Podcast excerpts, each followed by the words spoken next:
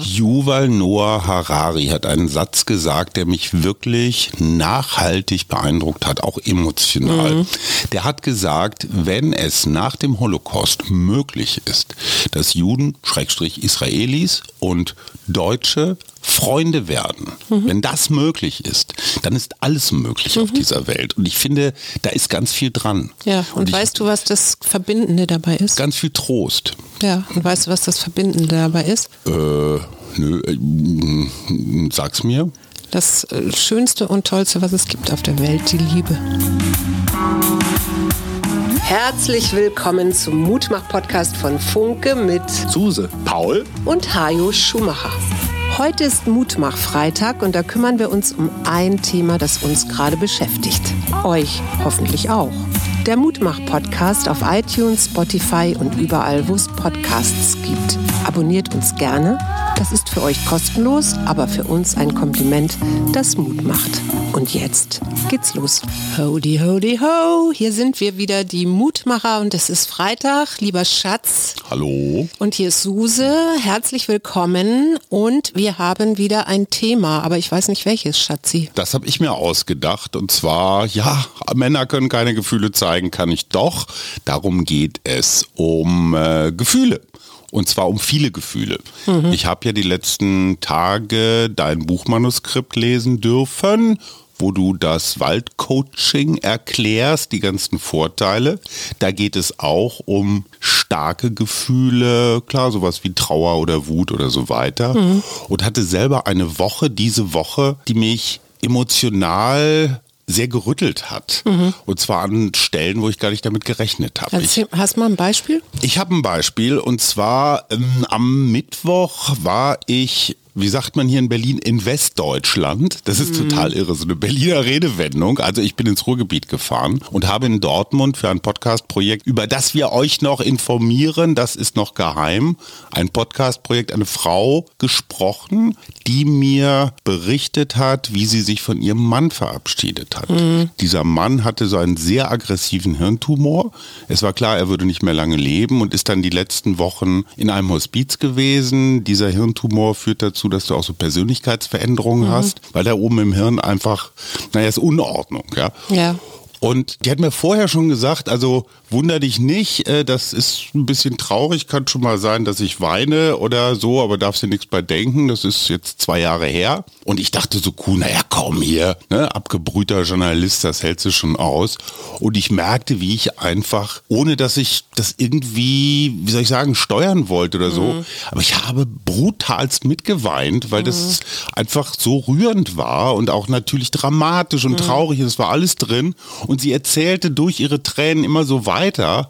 Ich hatte das Gefühl, es tat ja auch gut, es so in Worte zu fassen. Mhm. So und zwei Stunden später musste ich auf einer Bühne stehen und naja, da Hajo Kasper machen. Und dann wollte ich eigentlich in den letzten Zug nach Berlin und danke, Herr Weselski, der Zug fuhr nicht. Und das war eine solche Waschmaschine von mhm. hoch und runter und hin und her, weil dieses, dieses Sterbethema, ich habe an meine eigenen Eltern gedacht, an deine natürlich auch. Ähm, ich habe auch an uns gedacht, was ist eigentlich, wenn einer von uns mal irgendeine so Scheißkrankheit ja, kriegt. Ja, du kannst ja auch weiterdenken nach Israel. Ne? So, das wollte ich gerade damit sagen. Und dann die Gesamtsituation noch drumrum, ja. Mhm. Äh, pausenlos hat man das Gefühl, boah, was redet der wieder für ein Scheiß und was soll das? Und ich habe einfach gemerkt, dass diese, diese Gefühlswelle mich so richtig so weggeschwemmt hat. Und dann musste ich an dein Buch denken, so von wegen, durchlassen, loslassen, einlassen, annehmen. Und das hat mir geholfen. Mhm. Und ich habe trotzdem gemerkt, und ich glaube, ich bin nicht alleine damit, dass dieser ganze emotionale Apparat gerade auf so einer, ja, so im roten Bereich läuft. Mhm. Ich glaube, da bist du wirklich nicht alleine mit. Ich, äh, ich höre das ja auch bei meinen Coachings, auch gerade wieder aktuell bei jemandem, den ich gecoacht habe, äh, die in dem Fall auch in einem Trauerjahr gerade oder in einem Trauerprozess ist und einfach auch feststellt, und das muss man vielleicht erstmal so sagen, dass Krisen oder krisenhafte Momente natürlich immer eine Waschmaschine sind. Mhm. Ja. Und dass wir genau in diesen Momenten auch unsere Verletzlichkeit und unsere Endlichkeit selber spüren. Mhm. Ja? Und auf der einen Seite ist es etwas, was Angst machen kann, Ne? Und andererseits kann man aber auch sagen, hey, wow, ich lebe. So, und das ist der Punkt. Ich will gar nicht mal sagen, dass es mich jetzt runtergezogen hätte, Mhm. sondern eher, ja, so ein Gefühl von innerer Achterbahn. Also Mhm. eine Achterbahn, in der ich selber sitze, aber ich bin auch selber die Achterbahn. Also Mhm. so brrr, Waschmaschine. Gab es da irgendwelche Gedanken, die du in dem Moment hattest? Oder war das eher so ein, so ein Gefühlszustand? Oder war es eher durcheinander? oder wie? Ja, ich war in dieser etwas interessanten Situation, dass ich dein Buch, dein, letztendlich hatte ich deine Sätze noch so im, im Hinterkopf. Mhm. Und da war ja viel. So, geh da durch. Also Mhm. verdräng es nicht. Das war zum Beispiel in dieser Interviewsituation mit Annette, so hieß die Mhm. Frau, habe ich das wirklich jetzt gar nicht so rational vor mir her, sondern das einfach so, ich habe es zugelassen. Ich hatte Mhm. Ja. letztendlich saß Suse auf meiner Schulter, hat gesagt, so, ne, schäm dich nicht. Mhm. Das ist ja so ein Männerding. Ne? Wir saßen in der öffentlichen, wir saßen in der Cafeteria des Deutschen Fußballmuseums. ja, das ist da direkt am Dortmunder Hauptbahnhof, weil ich war quasi auf der Durchreise, kurze Wege. Zwei Tische weiter saß Werner Hansch, aß ein Stück Erdbeerkuchen und las die Süddeutsche. Werner Hansch, Sportreporter-Legende, man Ja. kennt ihn. Also es war alles auch so bizarr. Und da denkst du natürlich so als gestandener Kerl, du kannst ja jetzt hier nicht rumheulen. Das war mir aber egal in dem Moment. Da hat Suse zu mir gesagt, obwohl sie gar nicht da war, so, komm, scheißegal. Wenn das jetzt dein Impuls ist, wenn du das jetzt in dich reinfrisst wiederum, dann äh, ist da irgendwie Das so... kommt dann irgendwann trotzdem. So, genau. Was machst du mit Klientinnen, die zu dir kommen und in so einem, wie soll ich sagen, in so einem Hilflosigkeitsgefühl sind, weil sie meinen, die, die übermannen mich oder Ja. überfrauen mich? Ja, ich antworte darauf gleich.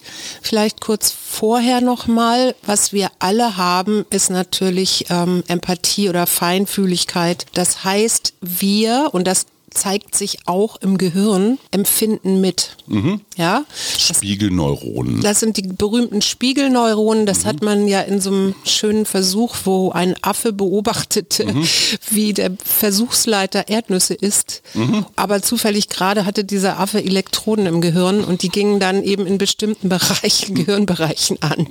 So ist man da ja drauf gekommen. Aber es gibt neben dem Schmerzempfinden, also wo wir vielleicht, wenn das Kind hinfällt, selber zusammenzucken und es tut uns selber weh, das ist unsere schmerzempathische Region im, im Kopf. Wir fühlen so, wir mit. fühlen mit. Genau. Man, ich, man merkt Aber ja selber dann fast so einen Stich oder so, Genau. wenn jemand... es gibt, ne? gibt Menschen, die äh, hypersensibel sind Mhm. und die quasi auch, wenn sie sehen, dass jemand, was weiß ich, dass sich zwei Menschen berühren, dann diese Berührung selber körperlich spüren. Mhm. Ja, also die sind sehr stark in ihrem Sinnesystem Mhm. verankert. Es gibt aber neben dem empathischen Netzwerk, um das jetzt mal so zu nennen, Mhm. wahrscheinlich nicht richtig, aber egal, gibt es auch noch eins, das Mitgefühl heißt. Und das Mitgefühl, das ist das Spannende, das kann man bei bu- buddhistischen Mönchen, die diese Mitgefühlsmeditation, die ich im Übrigen ja auch bei Soundcloud teile, Ist das diese die Meta-Meditation? Okay, ja. genau, wenn man die regelmäßig praktiziert, dann gibt es auf der einen Seite schon auch immer noch dieses Empathische, Mhm. aber gleichzeitig auch dieses, so einen inneren Abstand davon nehmen zu können, um dann, und das ist ja das Entscheidende, Hilfe zu leisten.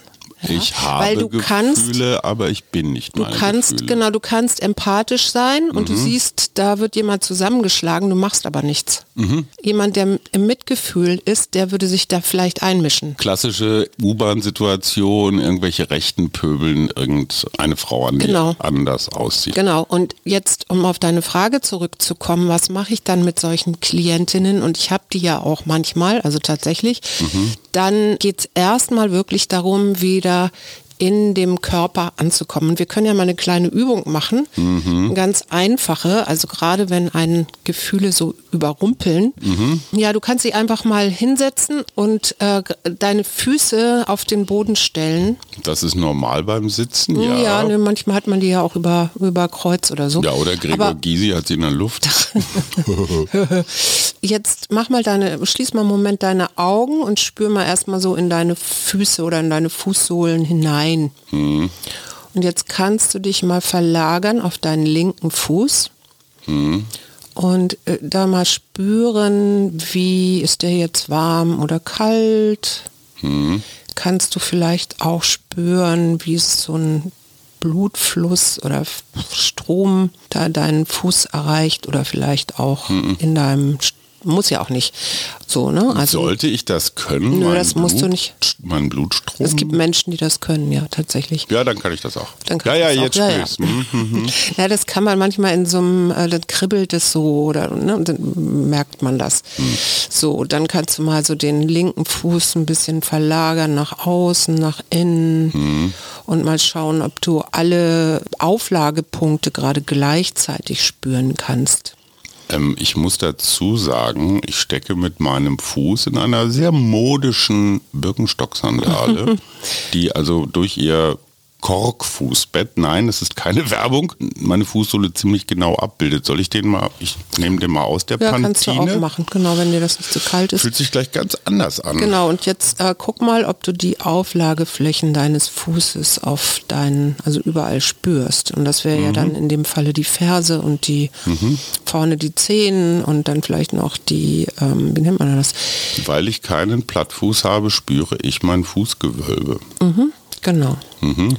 So, und das ist ja jetzt alles im linken Fuß. Mhm. Und jetzt wechseln wir mal an den rechten. Moment, da muss ich mal kurz auch die, ja. Da kannst du auch mal spüren, mhm. so hineinspüren, was du da alles so wahrnimmst, ob er Temper kalt ist oder warm. Temperaturunterschied, der andere ist schon länger aus der Sandale. Okay. Mhm. aus so. der Sandale. Ja, genau. Oder vielleicht auch vielleicht den berühmten Blutstrom oder energetisch mhm. und dann kannst du so mal äh, da gucken, ob alle Auflagepunkte zu mhm. finden sind. So, ne? Wenn du eine Information über meinen rechten Fuß haben willst, ich mhm. glaube, danach steht dir in Wirklichkeit der Sinn. Woher weißt du das? Irgendwas ist da mhm. in den Mittelfußknochen. Mhm. Was ich, also ist jetzt nicht so ganz, aber egal. Also da, genau. als ob da irgendwie so eine Art. Nimm es einfach mal wahr, dass mhm. das so ist gerade. Du kannst mal auch tief atmen in den Bauch und dir vorstellen, du, du, bringst den Sauerstoff noch weiter bis runter in deine Füße. Mhm. Genau, kannst ruhig ein paar Mal machen, auch vielleicht sogar mit offenem Mund ausatmen. Mhm. Genau, ein paar Mal. Also ich, wir, wir verkürzen das jetzt. Ja. Ne? Und ähm, jetzt spürst du vielleicht beide Füße? Merkst du da Unterschiede? Also du hast jetzt eben schon gesagt, da im rechten Fuß ist irgendwie was. Merkst du noch ja, sonst was? Ja, die Temperaturen haben sich angeglichen. Mhm. Die stehen auch ganz schön. Also ich habe das Gefühl, die stehen ganz gut so parallel. Mhm. Gut. Genau. Mhm. Und jetzt kannst du, also das könnten wir jetzt noch weitermachen. Ich würde das immer so. Ganz kurz, war das jetzt schon die Übung? Das ist ein Teil der Übung. Ne? Ah. Das, der, der, der lange Atem, den haben wir jetzt nicht äh, weiter verfolgt, aber den kann man dann natürlich noch runterbringen und so. Und alleine dieses sich zu konzentrieren oder die Aufmerksamkeit zu verändern, mhm. nämlich mal vom linken, dann in den rechten, dann auf beide, dann bist du schon automatisch mehr in deinem Körper drin. Das heißt, diese Übung dient dazu, quasi die Gedanken einfach mal ein bisschen zu beruhigen. Ja, das Interessante ist ja beim Menschen, dass wir nur drei Reize gleichzeitig wahrnehmen können. Mhm. Ja?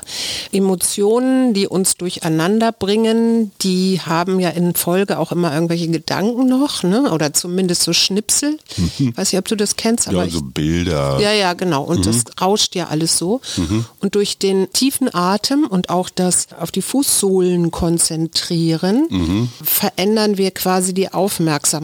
Mhm die Aufmerksamkeit auf etwas anderes zu bringen, mhm. in Situationen, wo man sehr emotional geladen ist, ist schon mhm. so der erste Schritt, um da rauszukommen. Dass man diesen, diesen Tunnelblick auf die eigenen Emotionen verliert.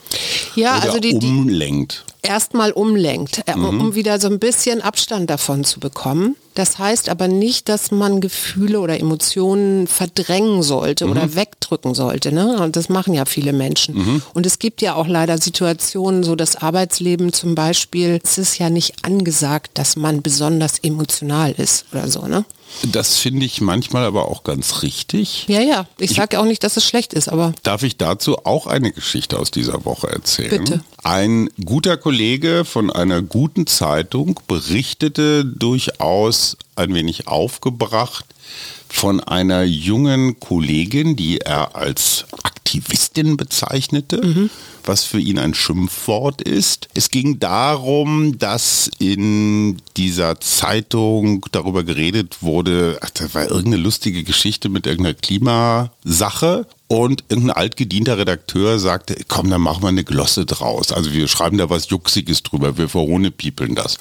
Und dann meldete sich diese junge Kollegin mhm. sehr betroffen, mit sehr erstickter Stimme und sagte, der Klimawandel würde ihr so nahe gehen mhm. emotional, dass sie es für völlig unangemessen hielte, das jetzt zu veräppeln. Ja.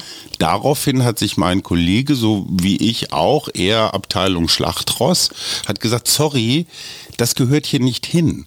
Wir sind Journalisten und Journalistinnen. Unsere Aufgabe, unsere Kernaufgabe ist Distanz. Mhm. Mitgefühl, ja, klar, aber das Mitgefühl darf nicht so stark sein, dass es uns quasi verbietet, mhm. also Denkverbote auf, auferlegt im Sinne von darüber darf man jetzt keine Glosse schreiben. Mhm. Damit machen wir uns als Journalisten kleiner, als wir sind, mhm. weil wir uns von Gefühlen quasi unsere Zeitung diktieren lassen. Mhm. Und ich finde, er hat recht. Mhm.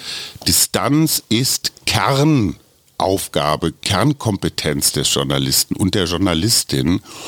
Und er sagte, was ihn noch viel mehr empört habe, sei, dass die ganze Runde, also saßen wohl eine ganze Reihe Leute mit, die das verfolgten, seien alle still gewesen. Mhm. Und er habe sich einen Aufschrei gewünscht, gerade auch von den erfahreneren Kollegen, die genau das sagen, so, hey, unser mhm. Selbstverständnis als Journalist, das kann noch so brutal gemein und ich weiß nicht was sein. Wir müssen immer ein bisschen Distanz haben. Ja, aber ich bin da zwiegespalten, mhm. weil ich finde, dass manchmal auch Gefühle und auch wenn da jemand in so eine Bedrohung kommt und damit ist diese junge Frau ja nicht alleine. Mhm. Ich habe das ja auch, also dass äh, Menschen zu mir kommen, die sagen, das und das und das ist mir privat passiert und jetzt mit dem Klimawandel noch und dann Krieg in Israel und dann Krieg mhm. in der Ukraine und so. Ich habe das Gefühl, ich werde gerade so komplett überschwemmt und so und ich finde, es ist genauso, vielleicht ist die Runde nicht richtig, ja, aber also diese Journalistenrunde Grunde, aber gleichzeitig müssen solche Gefühle auch sein dürfen. Dürfen sie auch. Die Frage ist ja, was machst du draus?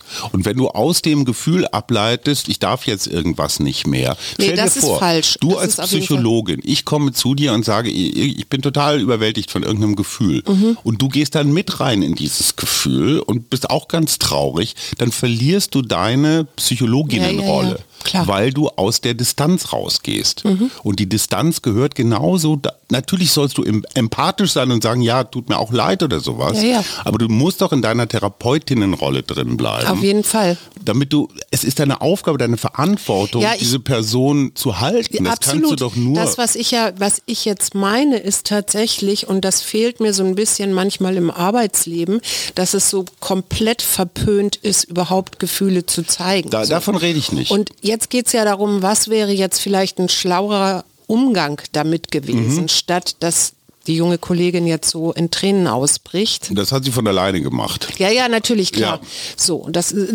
das ist unbestritten. Nur, was wäre jetzt ein besserer Umgang so, dass ihre Gefühle sein dürfen? Mhm. Und dass gleichzeitig aber dieser journalistische Ethos oder mhm. gehalten wird. Keine Ahnung, jetzt frage ich dich als Psychologin, was, was hättest genau. du der Frau geraten? Such dir einen anderen Job. Geht, naja, geh zu Fridays for Future oder letzte Generation, wenn du dagegen kämpfen willst. Nee, Dann aber bist du aber glaube, keine Journalistin ja, mehr. Ich glaube, ich hätte sie mir ähm, im Vorfeld schon, weil das war ja wohl eine Geschichte, die es schon im Vorfeld, äh, zu der es schon eine Geschichte, eine Vorgeschichte gab. Ne? Sonst hätte der Kollege das ja gar nicht in der Konferenz angesprochen, oder? Nee, nee, sie hat gesagt, man dürfe jetzt keine juxige Geschichte so, zum okay. Thema Klimawandel schreiben, weil das sei viel zu ernst, um darüber. Mhm. So, ich finde den Hinweis ja ist ja richtig. Ja, genau. Man kann den Hinweis machen, aber man kann nicht sagen, wir dürfen jetzt ab sofort keine lustigen nee, Geschichten nee, nee, über Klimawandel absolut schreiben. Nicht. Absolut so. nicht. Das genau, das meine ich auch gar nicht. Ich hätte wahrscheinlich, wenn ich gemerkt hätte, dass sie da so betroffen ist, mhm. hätte ich sie mir hinterher rausgenommen und dann hätte ich ähm, geschaut, was sie jetzt erstens braucht. Mhm. Ja. Und wie sie wieder in den Zustand kommt, dass sie ähm, von nicht von einer aus einer emotionalen Haltung argumentiert, mhm. sondern aus einem äh, einer sachlichen Haltung. Das, was sie eigentlich dann bräuchte. Ne? Also es kann, ja Gründe geben, warum man das nicht so aufschreiben kann. Ne? Also es, ging auch nicht, das, auch nicht es ging auch nicht darum, dass sie was Juxiges schreiben sollte, sondern es ging um das quasi generelle Verbot, was Juxiges ja, ja. zu schreiben. Nee, das ist, aber ich meine, so absolute Sachen sind ja sowieso, finde ich, immer schwierig. Für schwierig, ja. Ja, für die junge Frau hätte ich jetzt einfach gesagt, so hinterher nochmal genau reinzugehen und zu gucken. Da ist ja irgendwie ein Gefühl aufgetaucht. Mhm was das denn genau für ein Gefühl ist. Ist das jetzt, sich das klarer zu machen, weil Gefühle sind ja sehr häufig so diffus. Ja? Ohnmacht würde ich da auf jeden Fall mal so. Mhm. Und dann wäre die nächste Frage, was, woher kennt sie das? Mhm weil meistens ist es verknüpft mit Erfahrungen, die viel, viel früher sind und ganz einen ganz anderen Zusammenhang waren oder so. Ne? Das heißt, Emotionen haben ein Gedächtnis? Nein, aber Emotionen sind sozusagen Hinweisgeber. Mhm. Das heißt, wir machen ja alle unser Leben lang Erfahrungen. Mhm. Und die machen wir nicht nur im Kopf, sondern die machen wir sinnlich. Mhm. Ja? Also durch unseren Körper, indem wir uns, weiß nicht, als Kinder hinfallen oder ja, geschimpft werden oder ja, sonst oder wie. Freude. Genau, und die werden im Gehirn eben nicht nur als Erinnerung gespeichert, sondern an dieser Erinnerung hängen eben vor allen Dingen auch Emotionen. Also sagen wir mal so, es gibt Gefühlserinnerungen. Genau, wenn du so willst. Also es, ich würde es nicht, ich würde es jetzt nicht Gefühlserinnerungen nennen, weil mhm. das den Gefühlen so viel, man so Macht. ja Macht würde ich nicht sagen, aber sie so priorisiert. Mhm. Aber tatsächlich zeigen sich Erinnerungen auch eben vor allen Dingen durch Gefühle. So. Ja, schon klar. Und wenn jetzt so ein Gefühl der Ohnmacht bei ihr auftaucht, vorausgesetzt, sie mhm. nennt das auch wirklich Ohnmacht, mhm. oder sagt, da habe ich mich wirklich. Lass uns das mal einfach egal, annehmen jetzt. Wir nehmen ja. das jetzt einfach mal an. Dann zu schauen, was ist denn der Grund dieser Ohnmacht? Naja, Klimawandel. Klimawandel ist jetzt sehr groß. Aber ja, also die Welt sie, geht unter. Mein, sie hätte ja dieses Gefühl vielleicht nicht, wenn sie sich noch nie in ihrem Leben ohnmächtig gefühlt hätte. Ach so, also sagen wir jetzt mal, ihr Bruder hat sie vor 20 Jahren an, beim Indianen, beim ähm, Native American Spiel an einen Baum gefesselt und da hat sie dann Ohnmacht gefühlt und war irgendwie allein und verlassen und traurig. Naja, das, worauf ich hinaus will, ich will jetzt gar nicht auf irgendwelche Vorgeschichten hinaus, worauf ich hinaus will, ist es erstmal überhaupt wahrzunehmen mhm. und einzuordnen, zu sagen, ah okay, das, äh, da fühle ich mich sehr ohnmächtig, da fühle ich mich sehr machtlos. Aber Entschuldigung, ja? was du da jetzt verlangst, ist aber schon ein wirklich großer Schritt. Das heißt, ich stelle mich neben meine Emotionen. Ich stelle mich selber, naja, auf so eine Art Hochsitz oder mhm. Schiedsrichterstuhl wie beim Tennis und gucke auf mich selber runter. Mhm. Das nennt sich in der Psychologie Mentalisieren. Ja, aber das muss ich ja erstmal schaffen. Und Wenn ich das Gefühl habe, ich bin meine Emotion, Klammer auf, ich habe, de, äh, ich habe Emotionen, aber ich bin nicht meine Emotionen. Mhm. Wenn ich so wirklich übermannt bin und eins mit meinen nee, Emotionen. Nee, das ist nicht, in dem Moment kannst du das nicht. Du Eben. kannst es erst im Nachhinein. Ja. Also, weil sie wird ja da aus sicherlich auch rausgegangen sein mit einem blöden Gefühl. Also, ne? Ja, ja, schon klar. Das heißt so. aber, in dem Moment ist nichts zu machen. In dem Moment ist erstmal nichts zu machen, es sei denn, du bist so trainiert oder hast dich das, hast dich daran, ja, hast das so geübt, dass du in dem Moment, wo diese Emotion aufpoppt, mhm. sie wahrnimmst und dann eben nicht gleich, du weißt diesen berühmten Satz von Viktor Frankl mhm. zwischen Reiz und Reaktion, da gibt es einen Raum, mhm. wo wir selber entscheiden können, was wie wir, wie wir uns verhalten. So Reiz, du sagst irgendwas. Reiz ist jetzt so genau. Du sagst was Gemeines zu mir. Genau. Und, und dann kommt deine Emotion, da kommt vielleicht Wut oder genau. Ärger. Und so, und dann gibt es natürlich die Reaktion darauf oder dein Verhalten darauf, dass sich dann in einem Rückblaffen oder in einem Zer zärtlichen, verständnisvollen, liebevollen Interessant, Ton. habe ich dich noch nie gesehen. Also okay, ich blaff dann zurück. Du blaffst dann zurück, genau. Und der Und Raum liegt zwischen... Der Raum liegt in dem Moment, wo du wahrnimmst, du wirst ärgerlich. Du sagst was, ich werde ärgerlich. Und nicht sofort reagierst. Also dieses klassische Zähl mal bis drei. Ja, oder atme mal ein paar Mal tief okay. in dich rein. Und, das, so. und damit schaffst du diesen Raum quasi, du vergrößerst diesen Raum, genau. indem du schon mal bis drei zählst. Genau. Dadurch hast du schon eine leichte Distanz. Ja. Okay, genau. gut, okay, okay, das tue ich vielleicht noch nicht du, häufig genug. Und dann kannst du vielleicht aus diesem Ärger, den du da eben gespürt hast, anstelle dass du jetzt selber in den Angriff gehst, Mhm. Könntest du vielleicht auch sagen, weißt du, ich merke gerade, das hat mich eben sehr getriggert oder Mhm. geärgert.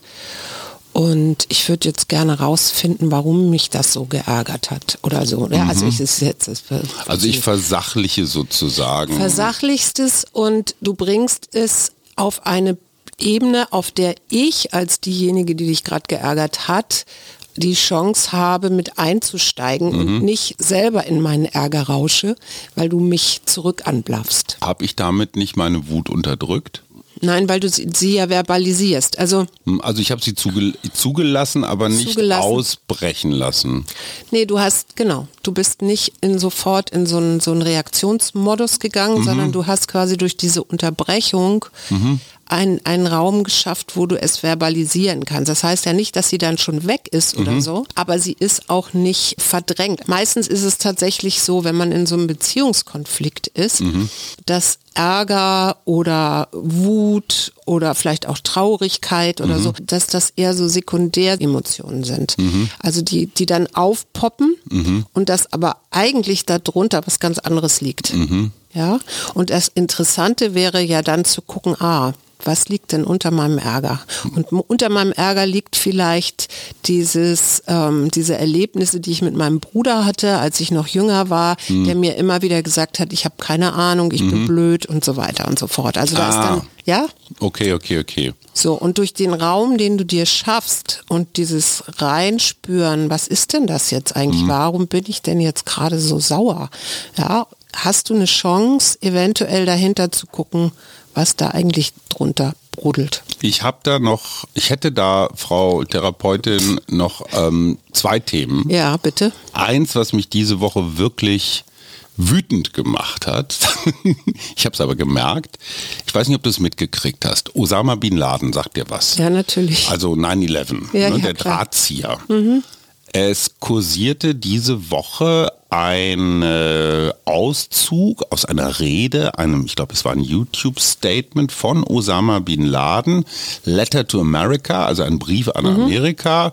Und da erklärte er, warum die USA das Reich des Bösen sind und Israel sowieso. Das passte total gut in diese Pro-Palästinenser-Denke, postkolonialistisch und so weiter und so fort. Was ich und über TikTok millionenfache Verbreitung bei unseren Kindern oder den Kindern der Welt, die alle natürlich noch gar nicht geboren waren oder viele von denen, als 9-11 passierte, Ja. als Osama Bin Laden gejagt Also den gar wurde. nicht erkannt haben. Nee, für die war das halt, naja, irgendein Philosoph von irgendwoher. Und wenn die weitergelesen hätten, also nicht nur diesen Auszug, dann hätten sie auch gesehen, dass er hinten dann gegen Homosexuelle hetzt und die gehören auch alle. Es kontextualisierte sich dann irgendwann, aber wie halt Social Media so ist, es ging halt nur um so ein paar Sätze, die Israel bashten und dann funktionierte das. Und da merke ich als Journalist, aber auch irgendwie so als denkender Mensch. Ich würde jetzt alle am liebsten übers Knie legen oder rütteln und sagen, sag mal, habt ihr noch alle Latten im Zaun? Und da merke ich auf der einen Seite Wut und auf der anderen Seite Hilflosigkeit. Früher hätte ich wie so ein Verrückter dann losgetwittert. Das tue ich nicht mehr, weil ich das Gefühl habe, ich will dem Affen nicht noch mehr Zucker geben. Ja. Weil es führt zu nichts. Nee, genau. Es führt einfach nur zu noch mehr Polarisierung. Da hatte ich das Gefühl, boah, diese Emotion, also dieses, diese Hilflosigkeit, äh, so viel Unwissen oder gut gemeinte Blödheit. Boah, also ich das hab's. wird dir auch noch mehr begegnen. Nein, nein, Also, aber die, die Frage ist, wie gehe ich damit um? Weil ich finde kein Ventil in dem Moment. Verdränge ich das dann? Ich meine, ich nehme es ja zur Kenntnis. Ich, ich habe es ja irgendwie auch rationalisiert, was dann so mit Ja, mir ja. passiert ist. Und trotzdem hat das keinen, uah, wie du merkst, es regt mich immer noch auf. Ja. Also ich habe es nicht durchgelassen. Ich habe es auch noch nicht losgelassen. Was mache ich Das, damit? ja, das ist, glaube ich, gar nicht so einfach jetzt zu beantworten, weil es ja in dem Fall sich nicht um ein konkretes Gegenüber handelt, Genau. sondern um etwas Ideologisches, wenn du so willst. Ja. Ja, und vor allem eine sehr große und auch sehr schwer zu fassende Gruppe. Ja, das sind eben. die jungen Menschen dieser Welt. Die ja, es müssen gar nicht mal die jungen Menschen dieser Welt sein, aber es sind auf jeden Fall Menschen, die so etwas überhaupt streuen. Also Ja, da, ich da wäre ja meine. Ärger, mein Ärger schon viel früher. Ne? Und du kannst die halt gar nicht direkt erreichen und Genau. alle, jede Reaktion darauf würde die ganze, das Ganze ja dann nur noch beklatschen oder Genau. befeuern. Ja. So, und äh, da, da sprichst du natürlich was an, was glaube ich vielen Leuten gerade sowieso auch so geht, weil man sieht die Bilder in Israel, egal ob jetzt in, auf, im Gazastreifen oder am 7. Oktober und fühlt sich hilflos. Ich glaube, das ist, da geht es erstmal einfach darum, es zu akzeptieren, dass das so ist. Mhm. Ich und dass es in dieser Welt tatsächlich äh, ganz viele Sachen gibt, die äh, ganz schrecklich sind und die auch die wir auch nicht ändern können, auch wenn wir es wollten. ich habe für mich zumindest mal so eine Art Ausweg oder Umweg gefunden, weil ich wirklich stolz bin auf uns als Eltern, dass unser Kleiner bestimmt zweimal die Woche so ankommt und sagt, sag mal, Papa, ich habe da auf, ich weiß nicht was, Insta, Snapchat, äh, TikTok, irgendwas gehört und da einer aus meiner Schule früher, der erzählt auch, ich will es jetzt gar nicht wiederholen, irgendwie der übliche Verschwörungsscheiß, äh, durchaus antisemitisch. Stimmt das denn?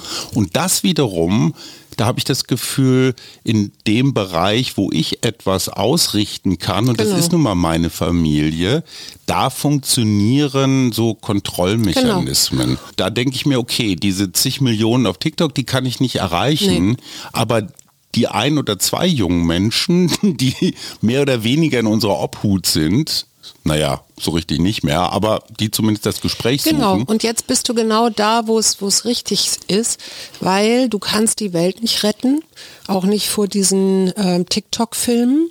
Du kannst aber dafür sorgen, dass du mit gutem Beispiel oder ähm, dass du deinem Umfeld zumindest eine andere Sicht auf die Welt vermittelst. Ja. Ich meine, letztendlich ist das mit Kindern genauso. Die kann man vielleicht als Kleinkinder noch betreuen, aber spätestens, wenn die in der Peer Group, also ihre Freunde und so weiter haben, hast dann du kannst du das nicht mehr, kannst Ja. du das nicht mehr beeinflussen und kannst da nur ins Vertrauen gehen und sagen, ich hoffe einfach und vertraue darauf, dass ich ihm genug mitgegeben Mhm. habe, dass er unterscheiden kann, was gut und was schlecht für ihn ist Mhm. oder, ne, oder welche Menschen ihm nicht gut tun oder so. Aber am Ende des Tages, und da sind wir ja wieder bei dem, was Menschsein eben auch ausmacht, ist das ganze Leben, muss jeder sein Leben selber leben. Gut, ja, das ist jetzt ein schwacher Trost. Das ist ganz schwacher Trost, aber das, was wir uns auch auszeichnet, ist ja Menschlichkeit und ist Miteinander und dafür zu sorgen, dass zumindest, wenn wir die Welt nicht retten können, aber unser Umfeld in einem Zustand ist oder Hilfe bekommt, wenn es Hilfe braucht. Vor allen Dingen hat man dann dieses Gefühl der Selbstwirksamkeit, habe ich ja Mhm. auch gelernt, dass das wichtig ist. Also ich kann was ausrichten gegen das Elend Ja. der Welt. Zwar nur in einem kleinen Bereich, aber ich habe das Gefühl, ich bin nicht Objekt, das rumgeschubst wird, sondern ich bin in dem Moment handelndes Subjekt, das im Rahmen seiner Möglichkeiten was versucht. Genau, und da bist du ja dann wieder aktiv. Und genauso gut könnte ja auch sein, dass du, was weiß ich, einen palästinensischen und einen ähm, israelischen oder jüdischen Freund hast. Und mit denen zusammen überlegst, wie können wir diese Fronten auflösen, indem, ich habe neulich mal irgendwie zwei, von zwei Leuten gelesen, Menschen gelesen, die dann eben in Schulen gehen und darüber sprechen und sagen, hey, hier habt ihr genau vor euch einen Juden und einen Palästinenser so. Ne? Und wir sind hier zusammen und wir können auch befreundet sein. Es muss nicht so sein, wie ihr das jetzt gerade irgendwie zu Hause oder was weiß ich im Fernsehen seht. Ja? Yuval Noah Harari hat einen Satz gesagt, der mich wirklich nachhaltig beeindruckt hat, auch emotional. Der hat gesagt, wenn es nach dem Holocaust möglich ist, dass Juden, Schrägstrich Israelis und Deutsche Freunde werden. Wenn das möglich ist, dann ist alles möglich auf dieser Welt. Und ich finde, da ist ganz viel dran. Ja, und, ich, weißt du, was das Verbindende dabei ist? ganz viel Trost. Ja, und weißt du, was das Verbindende dabei ist? Äh, nö, äh, sag's mir. Das äh, Schönste und Tollste, was es gibt auf der Welt, die Liebe. Okay, also Freundschaft in diesem Sinne. Ja. Die Freundesliebe. Zum Schluss noch, noch eine Frage. Ich weiß nicht, ob das jetzt selektive Wahrnehmung ist, aber ich habe das Gefühl, dass Kampfsport, mhm. ob das jetzt Boxen ist oder diese Käfigkämpfe, mhm. als ob die im Moment eine riesige Fangemeinde haben. Mhm. Also ich merke das auch bei unseren Jungs. Es gibt immer irgendwelche Promi-Kämpfe. Das sind gar nicht mal jetzt Profi-Fighter, sondern da geht halt irgend so, ein, so eine Hupfdohle, ist jetzt gerade aus dem Dschungel raus oder aus dem Sommerhaus der Stars oder so geht ein paar Wochen in so ein Trainingslager, lernt da so die Grundlagen und dann geht es in den Ring und dann vermöbeln die sich. Das kennen wir von Stefan Raab, das ist alles uralt. Nur ich habe das Gefühl, die Aufmerksamkeit ist riesig mhm. und es ist eine total ungezügelte Prügelei. Mhm. Und die Menschen sind auch so wie im alten Rom. Ne? Du hast den Arm, äh, hau mir aufs Maul. Die, die, das ist übrigens auch mitschwingen, ne? Oder mit ja, ja, ja. Aber ist das denn eine Art, Emotionen rauszulassen. Ich meine, jetzt als Kämpfer ist doof, dann kommst du mit einem gebrochenen Nasenbein und ein paar fehlenden Schneidezähnen nach Hause. Aber wenn ich als Zuschauer, Zuschauerin mir sowas angucke und da mal so richtig reingehe in meine animalischsten, vielleicht auch ekligen äh, Emotionen, ist das hilfreich? Würdest du sagen, das ist so ein, so ein Abbau, so ein Ventil? Ich glaube, was da ein bisschen fehlt, und was dann wirklich zum Ventil werden kann, ist, wenn du dann körperlich auch mitmachst. Also mhm. ich meine jetzt nicht deinen nächsten Nachbarn schlägst oder so, ja. darum geht's nicht, sondern in eine Bewegung kommst oder so. Also, also dass nicht ich rumliegen das, am Sofa. Nee, genau. Das, äh, also ich kenne das ja auch von, was weiß ich, Weltmeisterschaften, Fußball gucken oder mhm. Handball gucken oder genau. so. Und was ich dann bei mir selber feststelle, ist, dass ich ab irgendeinem bestimmten Moment, wenn es so ganz spannend anfängt, echt anfange, mich zu verspannen. Mhm. Und äh, dann ich hinterher. Dann immer auf. Ja, und dann hinterher feststelle, dass mir das gar nicht so gut getan hat, weil ich zu viel meine Schultern hochgezogen Warum habe. Warum bluten in meine so, Finger? Ja. Also insofern wäre dann vielleicht die bessere Möglichkeit, äh, selber in so eine Bewegung zu kommen ja. oder so. Vielleicht ist dann das Hochspringen gar nicht so schlecht. Ja, ja. Also so und, und selber so ein bisschen sich zu bewegen, um mhm. das so abzugeben. Ja. Ich habe meinen Boxsack jetzt übrigens in mein Zimmer gehängt. Ich Schatz, weiß. du wirst jetzt äh, entlastet als Trainingswerkzeug. Ganz zum Schluss, ich brauche Linderung, Frau Psychologin. Oh Gott, ja, Heilung. was denn?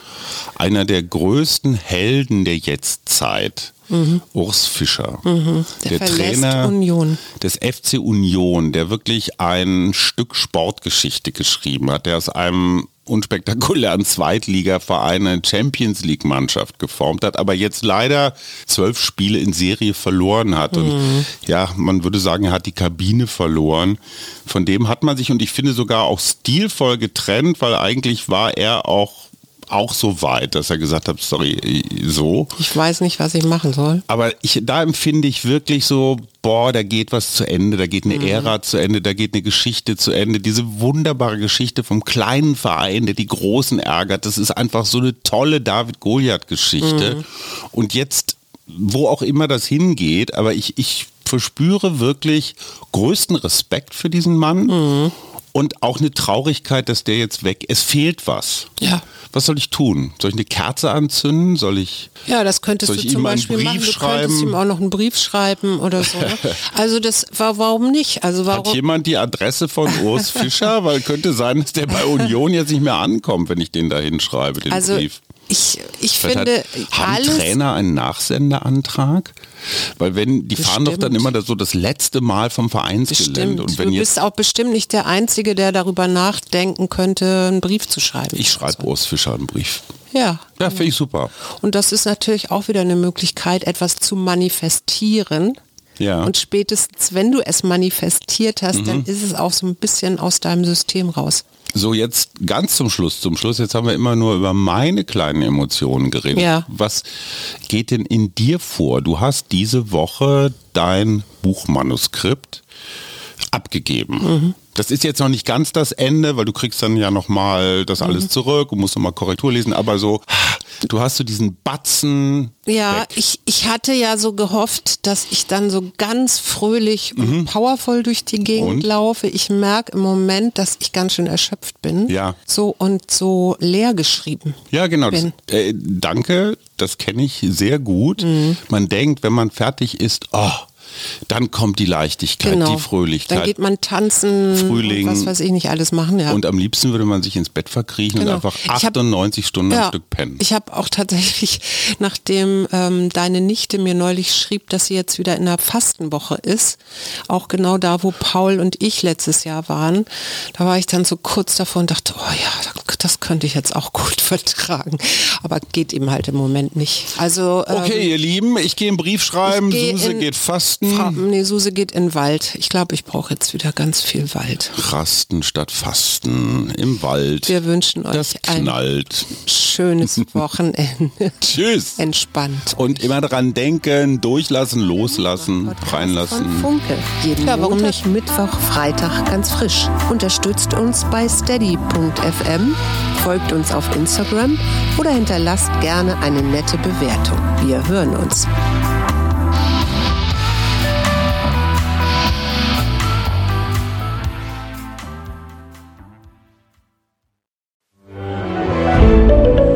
Ein Podcast von Funke.